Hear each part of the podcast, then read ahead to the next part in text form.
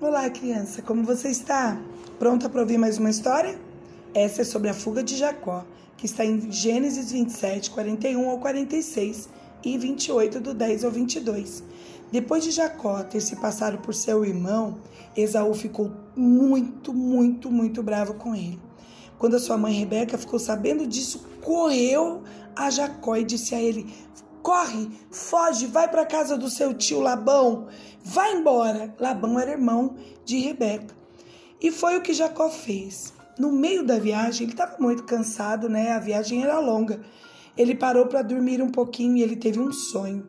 Nesse sonho, tinha uma escada e os anjos subiam e desciam. E ao lado da escada estava o Senhor e ele dizia: Eu sou o Senhor, o Deus de Abraão e o Deus de Isaac.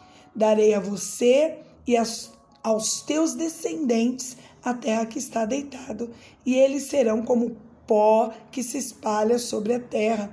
Lembra o que é descendente? É todo filho que nasce de alguém, o filho, o neto, o bisneto, todos esses. Quando acordou, Jacó mudou aquele nome da cidade, do lugar, aquele pedacinho de lugar que ele estava, que se chamava Luz, e ele chamou Betel. Betel porque Deus esteve ali com ele. Essa história é uma história muito incrível que nos ensina lições preciosas. A primeira dela é nós precisamos adorar Deus porque Deus está sempre por perto. Deus estava ali.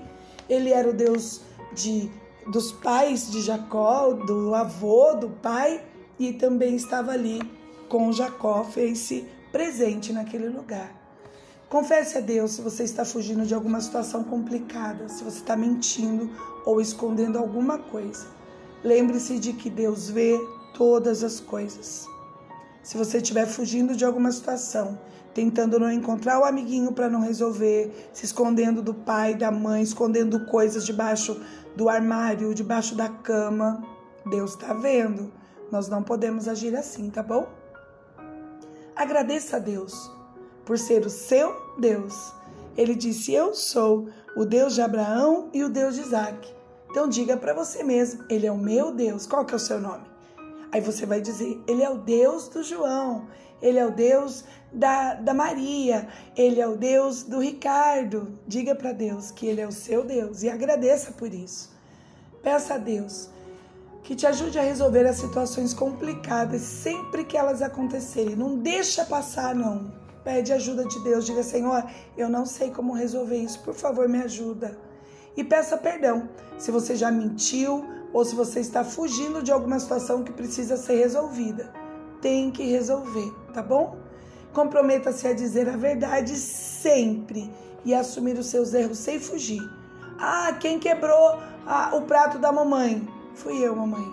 Foi sem querer, eu estava brincando, eu não prestei atenção e eu quebrei nós precisamos sempre dizer a verdade, tá bom? Combinado? Também conte essa história para outros amigos, para que eles também aprendam a fazer a coisa certa. Diga para eles: não é bonito ficar fugindo dos, dos problemas. Nós temos que resolver. Deus vai nos ajudar, tá bom? Um grande beijo, fica com Deus e até a próxima. Tchau!